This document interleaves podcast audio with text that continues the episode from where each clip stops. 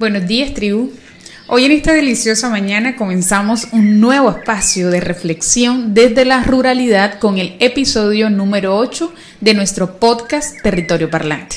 Un podcast semanal de las voces de una tribu andante desde un lente con sentidos. Quiero que en estos minutos logremos conectarnos con nuestro territorio usando tus sentidos. Comencemos. En este episodio vamos a conocer el día a día de un campesino del municipio de Santo Tomás Atlántico. Él tiene su cultivo en una vereda que se llama El Ubito. ¿Cómo es el trabajo en el campo? ¿Cómo se construye un proyecto de vida estable desde el campo? La historia del señor Jaime Monsalvo dará respuesta a estos interrogantes. Bienvenido y muchas gracias por estar aquí en Territorio Parlante. ¿Cómo describiría su vida desde su labor como campesino?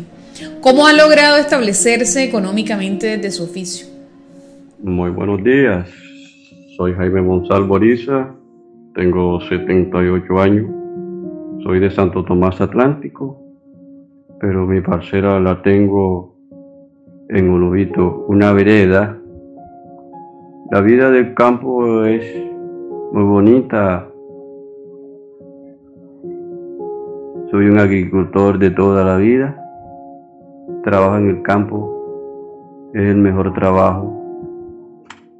Yo por lo menos madrugo, hago mi café, me doy un baño de agua de Hawái para tomar labores antes que salga el sol. Llevo mi machete, mi mochila con un calabazo de agua a limpiar mi rosa Está sembrada de yuca, maíz, ya que casi está para recoger y hacer mi mazamorra, mis pollos, mis arepas. Y también tengo frijol y la patilla que ya está para recoger, para comerla en casa, porque uno siembra para el pan de cada día. También tengo frutos permanentes como el limón, que da buena cosecha en su tiempo.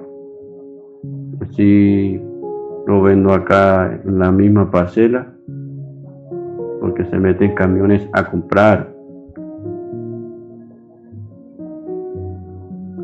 Antes lo llevaba a Barranquilla, pero por mis achaques no me dejan.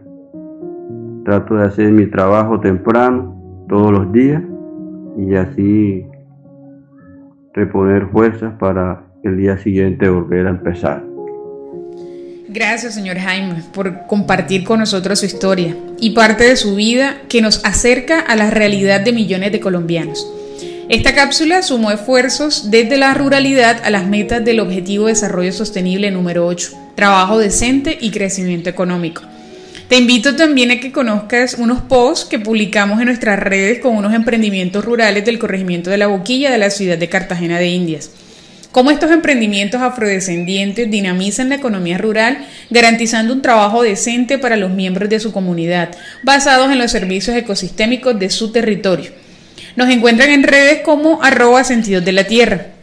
Hasta aquí lo que teníamos preparado para este episodio. Espero que te haya gustado y que hayas logrado conectar tus sentidos con este territorio colombiano. Gracias por acompañarnos. Si te ha gustado el capítulo de hoy, dale me gusta, comparte y comenta. Así podremos llegar a más ciudadanos para ecoeducarlos, proteger y promover el uso sostenible de los recursos naturales de cada territorio.